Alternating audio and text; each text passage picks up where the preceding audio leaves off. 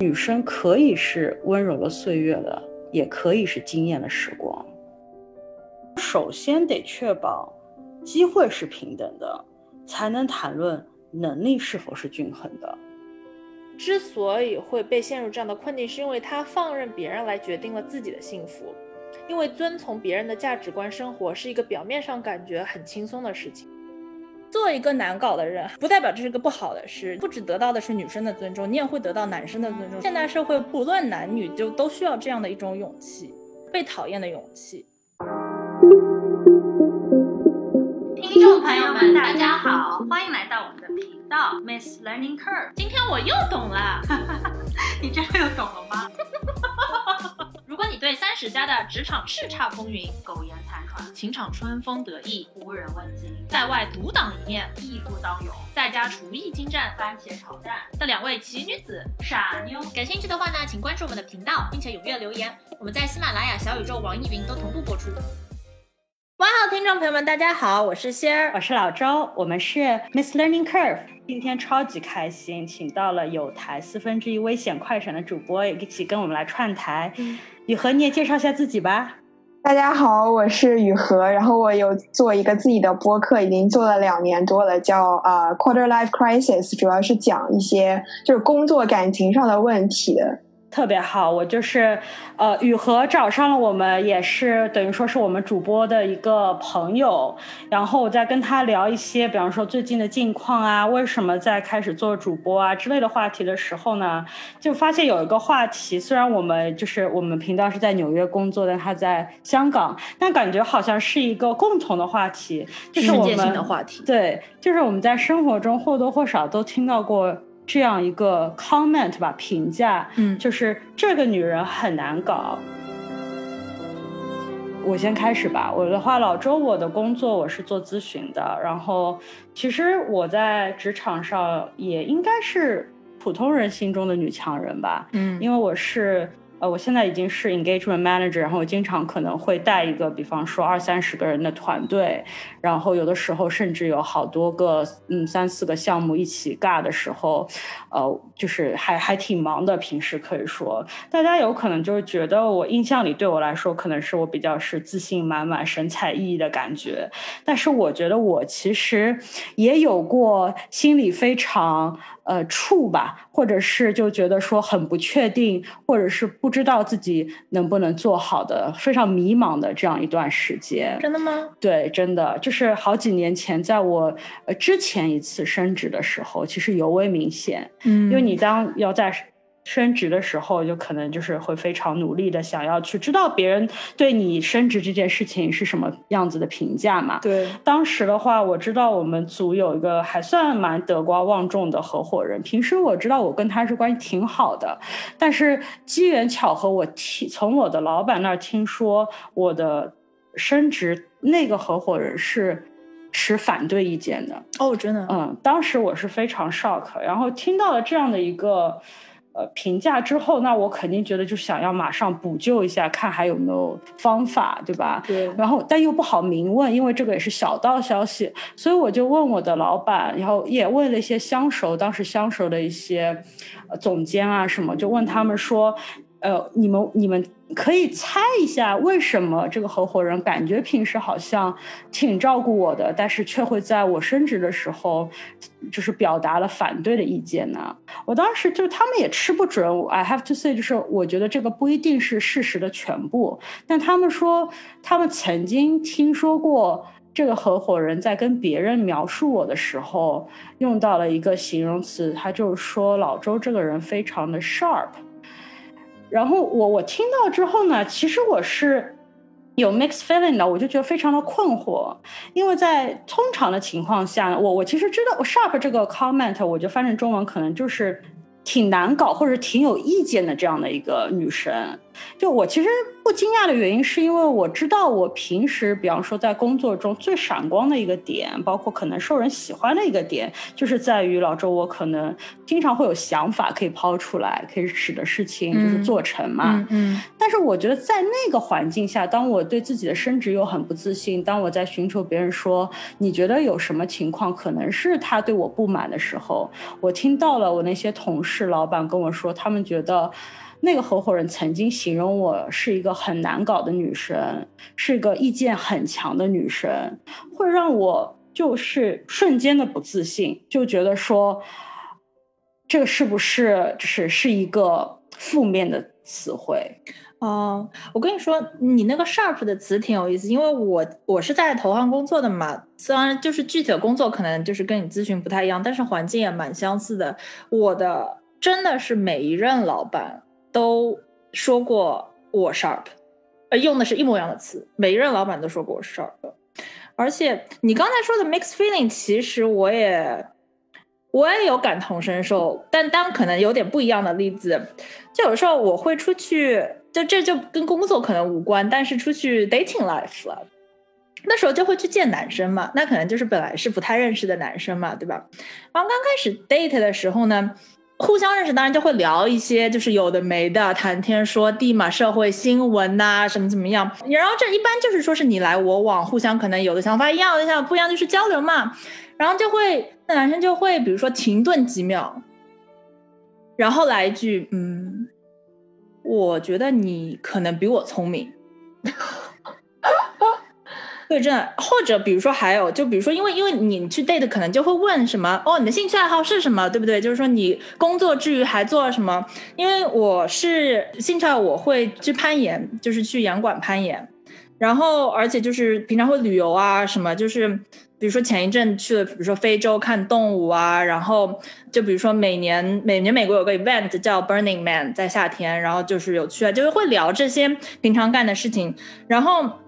男生就会也会那种停顿几秒，然后说：“嗯，你和别的女生很不一样。”对对对，后来后来就我还我还收到过一样，反正就是一样的一样的一样的 situation，然后男生都会停顿几秒。还有人说过，就是说啊，我觉得你很像 Spock，就是那个 Star Trek 里面那个瓦肯星人，逻辑严谨出名的那个星星球的那个星人。然后我当时听的也是这种感觉，就是觉得每一句话呢。好像就是都是好话，对吧？就是说啊，你聪明，你跟别的女生不一样，你好像逻辑好啊什么的。但是呢，就有种觉得这好像又跟那种比如说言情剧里的这种情况不太一样，就不是那种粉红说这句话的时候不是那种粉红色泡泡冒出来，然后背后 BGM 响起来的感觉。因为他停顿了几秒啊。对的，就是那停顿着，就是有种，而且一般这样的 date 后来都是无疾而终的。所以呢，就有种这是好话还是不好的话，好像这不一定是一个 positive 的话。雨禾，你有这样的经验吗？或者这个女人很难搞这句话会让你想到什么样的事情吗？呃，我觉得就是我我会倾向于认为，如果你在工作上在职场上被别人评价为难搞，我会觉得是一个偏褒义的词。嗯，因为我觉得是这样的，我觉得在工作上就是。更重要的是把这个事儿做成，就不是说你要一定要做一个好人，做一个 nice girl，然后做一个 adorable，然后非常被人喜欢的人。我觉得这个是次要的。我觉得更重要的是把事儿做成，就是大家都希望能够合作成功，能够最后把事情达到每个人都想要的那个目标。我觉得就是所以说，我会觉得难搞在工作上，我会倾向于认为它是一个偏向呃。褒义的词，但为什么我会觉得就是女生在听到别人对我的评价是难搞，或者说觉得我意见很强，会是一个负面的词？我觉得是因为目前大部分职场还是男性掌权的，那他当然会希望一个一个就是比较听话，或者说比较顺从，比较能够易于管理的下属。那我会觉得，就是会觉得啊，那老板是不是觉得我很难搞？那他可能对吧？就是是不是觉得呃，我跟他的管理上有一些问题？我我会这样去想这个问题。对，那我我我的工作环境就是一直以来我都是就是就是我工作环境一直是特别 diversified 的，就是有欧洲人，有美国人，然后亚洲人，就是亚洲人，也就是也比较就是 diversified，就是比较就比如说印度人、印度尼西亚、新加坡、马来西亚、香港人，然后我反而是特别。就是 Asian 的那种，所以就是大家对我的印象都是特别 Asian girl 的那种感觉。然后我也想过这个问题，我觉得是就是从小的文化教育的 stereotype，就是说我之前看过一个就是教你面试技巧的书，然后那个书里面就说，如果你是 Asian female，那你在面试的时候，你在第一次跟人 networking 的时候，你一定要。笑很多，微笑很多，因为这个是有非常强大的研究表明，就是作为一个 Asian girl，你一定要先表示你是 likable，你是 adorable，你是可爱的，然后你是经常微笑的，你是温柔的，你是 nice 的，然后你是善良的，就一定要给人这样的这个第一印象，才对你是比较有利的。对，而且特别是比如说很多。我看我也看过很多，比如说投行的呃朋友写的文章，或者说很多人教你就是怎么在投行 survive，都会说作为一个 Asian girl，或者说 Asian female。你一定要就是在高层，就这个高层指的肯定是男性的掌权者，就是男性的 leader。你一定要在他们面前多微笑，然后多表示你是对吧？易于合作的，展现出你的这种 潜质。但我觉得其实这个就是一种刻板印象吧。我觉得就是就是女生从小就被要求说你要是。对吧？温柔善良的，你要是就是可爱的，就是很多人会在就是教你，就是刚入职场的第一件事情，你要去就是让人对你有好的第一印象。那第一点就是你要让人觉得你是 adorable，你是 likable，你是可爱的，然后你是对吧？易于合作的，对。我真特别特别特别同，就是觉得这种我们会感觉可能说你难搞会是一个负面词汇，包括你刚才提到的一些所谓的面试技巧，我觉得它都是背后都是因为有种对性别期待的一种固化的原因，对吧？因为有这样的一个 stereotype，我觉得我我愿我愿意把它称为一种隐形的性别歧视。就好像你说的，呃，亚洲女孩一定要 adorable，亚洲女孩一定要微笑。我觉得可能我们都听说过，比方说好女孩应该就不要和人争论，对吧？就不要提出过多的要求，甚至很多的这种，包括这种面试的 tip 也好，生活中我们听到父母长辈给我们的一些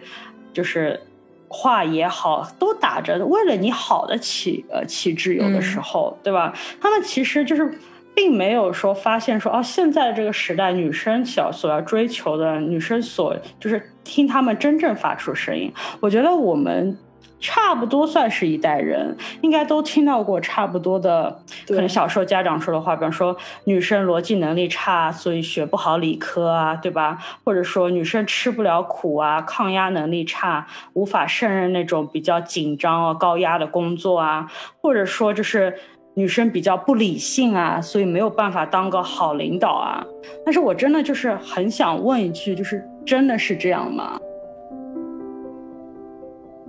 既然说到了隐形歧视，我觉得就不得不提我的一个 idol，我的一个偶像，我觉得也是很多人的。偶像，因为他已经成为了一个 icon，可以说在美国这也是家喻户晓吧。你走到街上，你到处都到处都可以看到他的头像印在 mug 上，印在 T 恤上。我觉得说到这里，大家可能就想到了，就是 Notorious R.B.G. 啊。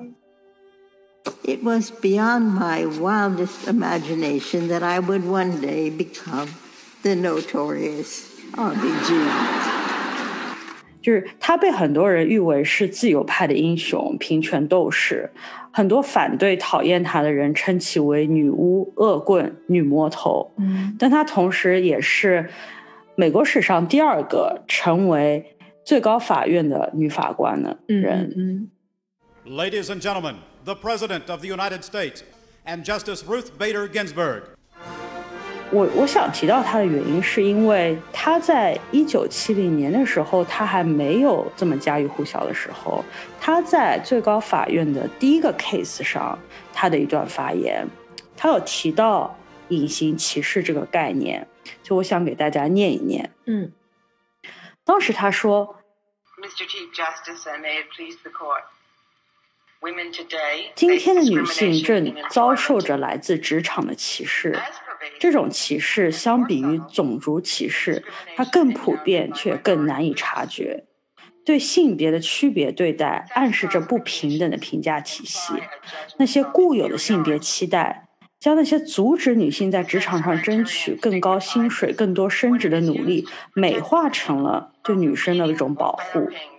这些性别期待盲目假设了所有女生都因为家庭和孩子而忙碌，无暇顾及工作。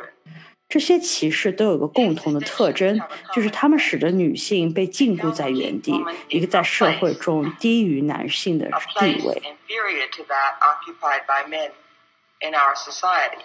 其实我不是很知道大家听完是什么感受。我听完的感受，我为什么觉得它非常掷地有声，是因为我知道他是在一九七零年说的，也就是说是距今已经五十年前了。对，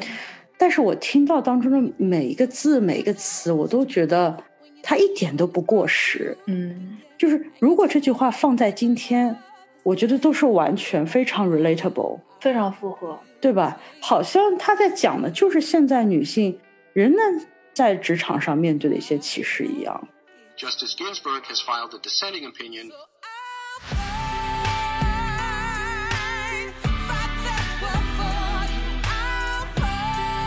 既然说到了我的偶像，那我就很想给我们频道的听众私信，而且给他介绍一下他的生平，因为有可能有些人还不是对他很了解，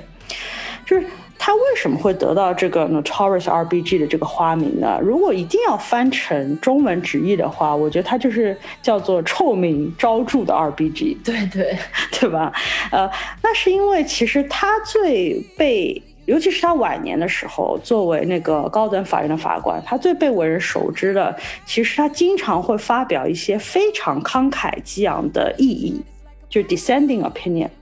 这里呢，我还特地去 wiki 上查了一下，因为我不想班门弄斧，把法学的概念给说错了。就我们大家可能都知道，就是美国是一个海洋法体系，叫普通法体系。它的一个特点就是，它是会参考，就是未来的一个判决会参反复参考之前的一个判决先例。所以实质上，法官是可以透过做出判决，起到一个立法的效果的。嗯然后这个判决呢，当然是依据一个叫做主要意见书 （majority opinion），嗯嗯，但是与它相对的就是 dissenting opinion。也就是说，dissenting opinion 虽然不能决定判决的结果，也不会成为判决先例的一部分，但它却是仍然非常有建设性的意义，是因为它也是可以推动未来的立法的变化的。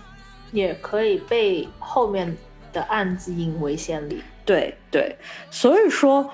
他这个经常发表这个慷慨激昂的意义这件事情呢，其实是得到了很多可能说是迷妹迷弟吧。嗯当时的有一位他的迷妹呢，就是当时在 NYU 念书的念法的一个女生，还特地为他建了一个 fan page 在 Tumblr 上面。嗯那那个 fan page 他就写作 Notorious RBG，就是 name after 一样生于 Brooklyn 的一个 rapper。那个 rapper 他也是以就是音乐的风格非常的就是反派啊、愤怒啊，就很像是在慷慨激昂说着自己 descending opinion 的 RBG 的感觉。嗯所以这个花名已经推出，大家就觉得哦非常贴切，而且就是一下就成为了一个 pop icon。对对对，我觉得他像就像一个 idol 一样，就是不呃，虽然是一个年事很高的呃德高望重的最高法院的一个女法官，但是是比如说也受很多年轻人的爱戴。然后我就我知道她是因为很多人就是像你说的穿，比如说印着她头像的 T 恤啊，也有人就是用她的那些头像作为他们比如说 profile 的呃头像啊什么的。对，包括我们这集的封面，其实也是参考了他的一个画像。经典的对的形象，对对吧？说完了他的生平，我还是想回过来问，先你觉得距离他第一次就一九七零年发表那个掷地有声的言论已经过去了五十年了，嗯，你觉得我们的社会隐形歧视变少了吗？因为我知道这五十年当中，肯定有很多已经有成功的，就是女权的案例，有很多立法得到了推动，女性受到了保护。可不可以说，现在的女性已经在一个 better situation，有更少的隐形歧视了呢？我觉得歧视一定是变少了。我觉得就像你说的，在过去的五十年当中，有无数的努力，无数的进步。但我觉得歧视和隐形歧视是两个不同的概念。我觉得隐形歧视它就是很可能是大家没有注意到的，或者是大家觉得这个很正常。但其实是一个歧视啊，其实是没有那么的平等的这样一个东西，所以我觉得隐形歧视其实现在存在的还是蛮多的。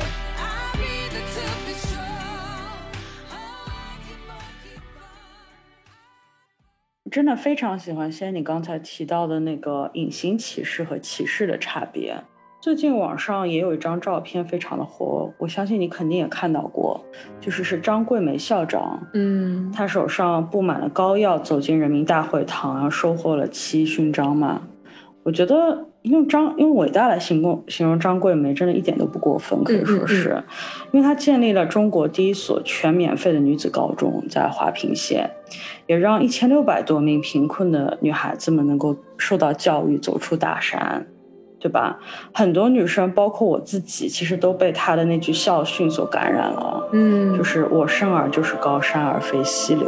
我是女高人，我生来就是高山而非溪流。我立群峰之巅，不是平庸的隔阂。我是女高人，我生来就是人杰而非草芥。我站在我人间，藐视卑恶农夫。我觉得他就是传递的一种价值观，就是打破了性就是性别固有的一个印象。就女生可以是温柔的岁月的，也可以是惊艳的时光。我想让孩子们全部上一本，或者是双一流。双一流，我也还想让他们上最高最高目标。嗯我想上清华北大，我想让山里的孩子也能走进最好的学校。这个是专门给贫困山区的女孩子上的高中，对吧？我们就没提贫困两个字。我觉得贫困对女孩子来说也是一种隐私，我们就叫大山里的女孩。但是即使她这么伟大，在一群关于她的热搜当中，还是有一条热搜非常的刺眼，就是网友都在抨击她，说张桂梅反对女生做全职太太。就这背后的故事非常非常简单啊，其实就是在他送出大山那个一千六百多名女生当中，其实还蛮多的人最后会选择啊回到母校来，比方说捐款啊，或者去看看老师啊什么样的。然后有一位回来的学生，然后张桂梅就问起他说：“哎，你现在在干什么？”的时候，他说：“我在做全职太太。”然后张桂梅就非常的气愤，然后瞬间说出一句话：“你滚出去。”嗯，然后我看到很多网友在谈论这件事情，他们就是的观点就是说，他们觉得张桂梅你一边在做支持女性受教育这么就是女权的事情，但同时你好像又不懂你什么是真正的女权，因为你没有在尊重一个女性，她就是说，可能这个也是选择，也是她的自由的意思。对，可以做全职太太是一个选择。我其实觉得，之所以会有这种看似矛盾，或者是网友的不解或者抨击，其实就是性别歧视和隐形性别歧视的一个区别。怎么说？因为我觉得张桂梅在她接触到的可能是更底层的一些女性，她们的受到的那些歧视是赤裸裸的，因为她们就是受教育的机会被剥夺了。她在斗争的或者 fight against 的其实是那个真正的性别歧视，或者是。更纯粹的性别歧视，但是很多网友，包括我们，我们生活的条件可能更好一点，就所谓的中产中产。我们其实平时在讨论的一个性别歧视，可能更多的是一种隐形的呃性别歧视。嗯，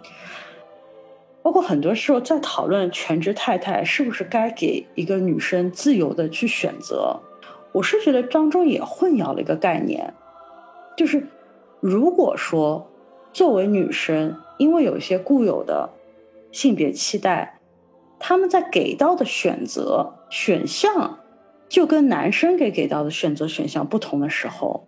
那又何来谈让女生自由的选择呢？因为全职丈夫并不是一般并不是一个选项的一个。对吧？就关于此，我的另外一个 icon，Melinda Gates，要 call back 他，他他也说过一句我觉得非常有 power 的一句话，是是有异曲同工之效的。他说：“首先得确保机会是平等的，才能谈论能力是否是均衡的。”嗯因为就像刚才说到，很多时候，比方说，也不只是全职太太，我们会说有些工作太危险、太辛苦了，女生就不应该去参加。我觉得就是当中有一个先的，就是 pre assumption，是觉得我们是以能力为角度来探讨机会是不是要给予这个女性。但其实真正的，如果能够有一天这个社会能够破除隐性歧视的话，它更应该先讨论的，可能是如何确保。先给这些女生知道，你是有机会做一些比较困难的工作的，因为你不要忘了，我们在谈论性别歧视的时候，我们谈论的不单单是女生，其实我们也在谈论男生的。嗯，就有些人会说男生很幸运啊，因为他们就会觉得说男生就是被期待去赚钱，虽然走的是一个辛苦的路。但是也是条最稳的路，因为是提升自我的。对，但是我却觉得他们又何尝不是这种隐性歧视的受害者呢？因为他们也没有别的路去选。对，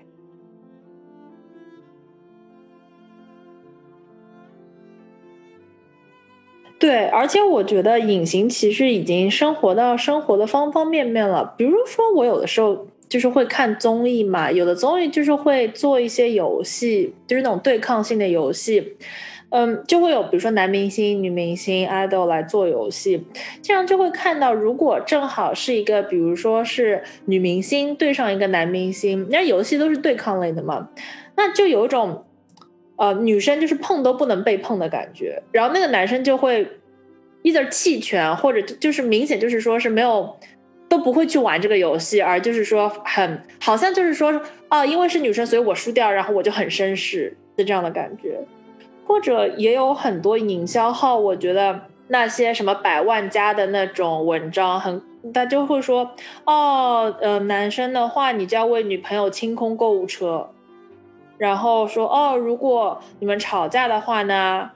你要做什么事，你就得买口红，然后就去哄去哄你的女朋友。爱他就为他买买买，对对对，爱他就为他买买买，好像只要买买买了就能粉饰太平。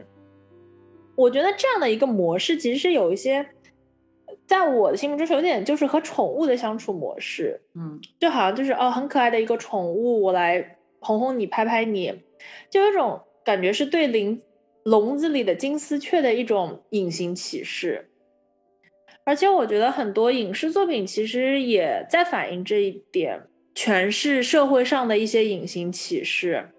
前一阵有一部日剧，呃，我挺喜欢的，我不知道你们有没有看过，叫《坡道上的家》。他说的就是一个普通的家庭，一个妈妈她有一个很小的小孩儿，所以就正好是小孩比较调皮的时候，就很多操要很多操心的事情。这个妈妈呢，也是凑巧的被选成了一个陪审团的一个候补，嗯，然后这个要审的这个案子呢。被告也是一个妈妈，跟她相仿的妈妈有跟她一个相仿年龄的小小女儿，然后妈妈是把小女儿杀死了，原因是因为就是妈妈有一种就是说被生活所逼，一步一步被生活所逼，然后她就是忍受不了了，然后就把小女儿杀死。然后开始的时候，当然就是说是有没有人可以理解这个妈妈，就是谁。虎毒还不食子，为什么你跟妈妈要把这么可爱自己的女儿杀掉？然后在慢慢这部片子就慢慢过程中，主角他就慢慢慢慢非常共情这个被告，他就因为他的每天也很不快乐。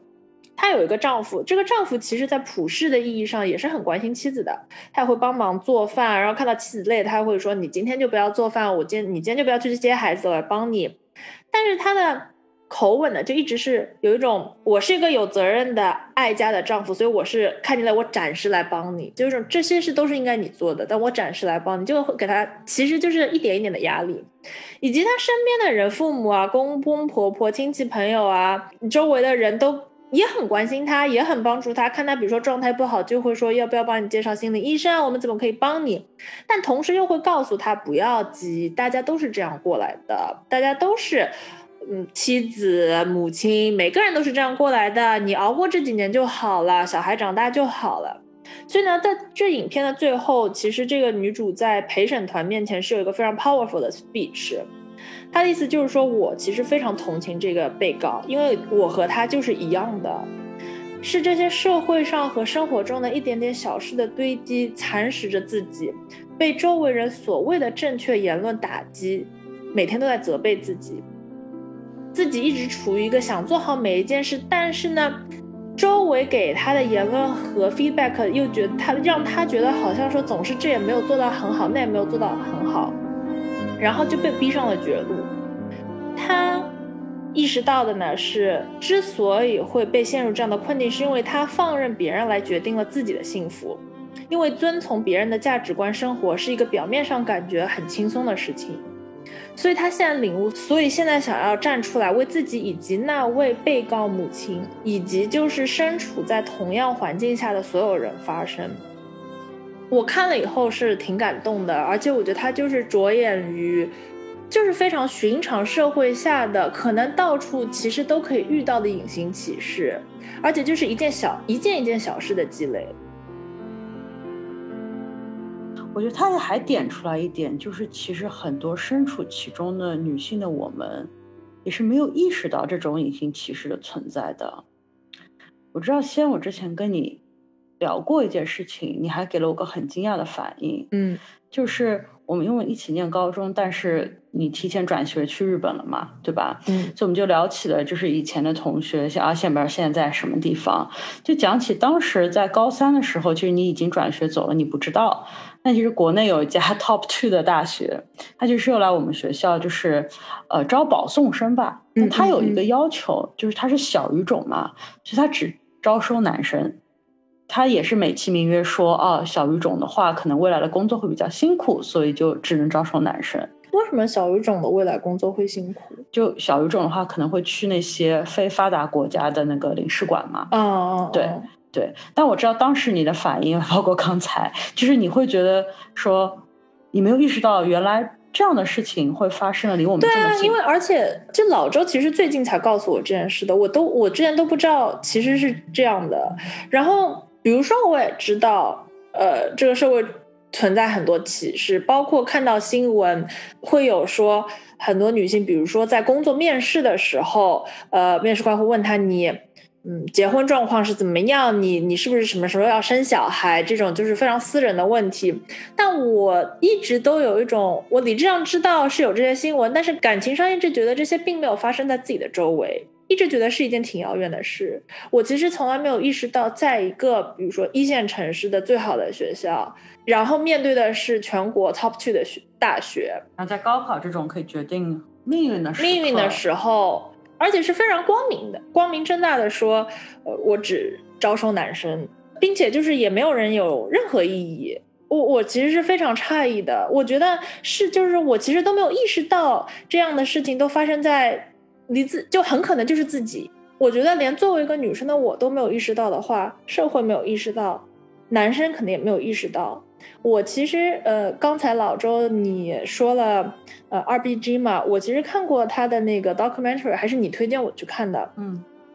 我对他的那个第一个案子，就是你之前分享那个，其实我印象也很深，因为我记得他里面有说，因为也是 R B G 的第一个案子，所以他就。他就有在采访当中说他当时的心情，他就说：“我知道我在对一群男人发言，而他们根本没有意识到基于性别的歧视行为的存在，因为当时基于呃种族的歧视行为是被大家就是是一个被大家讨论的问题，但是可能就是说性别歧视这个概念在当时都是一个大家都没有往这方面去想。”对。所以 RPG 就说，我的职责就是要让他们明白，这是实实在在的歧视。当他在那儿做辩护论辩护的时候，他边说话边观察当时的那些法官们的那个反应，因为当时他说他自己在问自己，心里问自己，是不是我口中说的话是他们闻闻所未闻的事情？嗯，因为他们可能就是连意识都没有意识到性别歧视是存在的。而且还有一点，在我看 R B G 的 documentary 的时候，印象挺深的是，他其实有一个人生的座右铭，是他妈妈给他的，就是 Be lady and independent，做一个淑女并且独立。我觉得后者不用再多说了，她都已经是我们说可能世界上最难搞的女人之一。她同时呢也非常的优雅，然后非常的情绪稳定。他有一个比较有名的趣事呢，是因为刚才也说他的标志是他经常在最高法院上 dissent，就是不同意呃多数派的判决。然后呢，他就会在法官穿的黑袍子外面，他会戴上女性特有的衣领。当他要 dissent 的时候呢，他就会专门带上一款黑色的衣领。所以当大家看他当天的穿着，就知道那天会不会有 dissent。他虽然那么难搞，我其实蛮羡慕他的是，当时的最高法当中有另外一个法官叫斯卡利亚大法官，是家喻户晓的一个保守派。然后 R B G 是一个，就是大家都广为人知一个自由派，就他们等于说是他们的意见是最相左的。然后这两个人都是很难搞的，他们就是说是呃一直争论，他们基本上就是说在所有的意见上都是不一样，然后并且两个人当然都是很厉害的人，都是很难搞的人，然后互相一直争论，但是他们私下是非常好的朋友，他们还会一起去唱歌剧什么的，嗯，就会有一种说难搞这件事不一定就是说是会被人讨厌，难搞这件事反而可能是就会得到尊重，会得到一个非常棋逢对手人的尊重。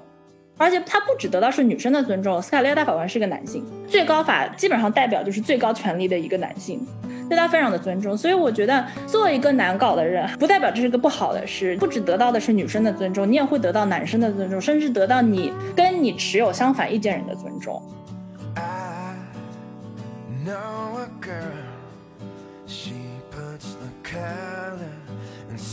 我可以分享一下我自己的例子，因为我最开头有说过，我的每一个人老板其实都对我说过我很 sharp，但我的老板同时也跟我说过，他招我就是因为这个原因。我老板有跟我说过，我面试你的时候，我就知道你是一个很难搞的人，我就需要一个难搞的人。因为在职场上，最后需要的是 leadership。你如果做一个 yes yes yes 的人的话，总有一天是不行的，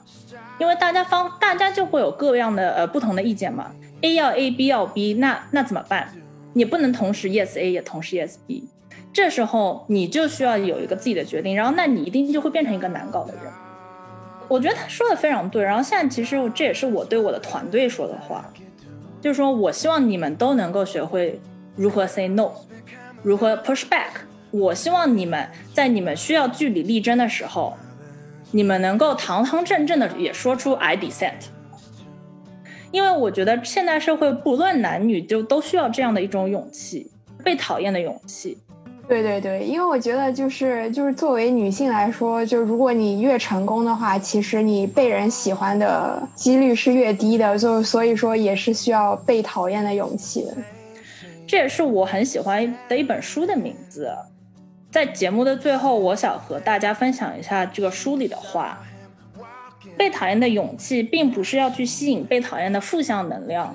而是如果这是我生命想绽放出最美的光彩，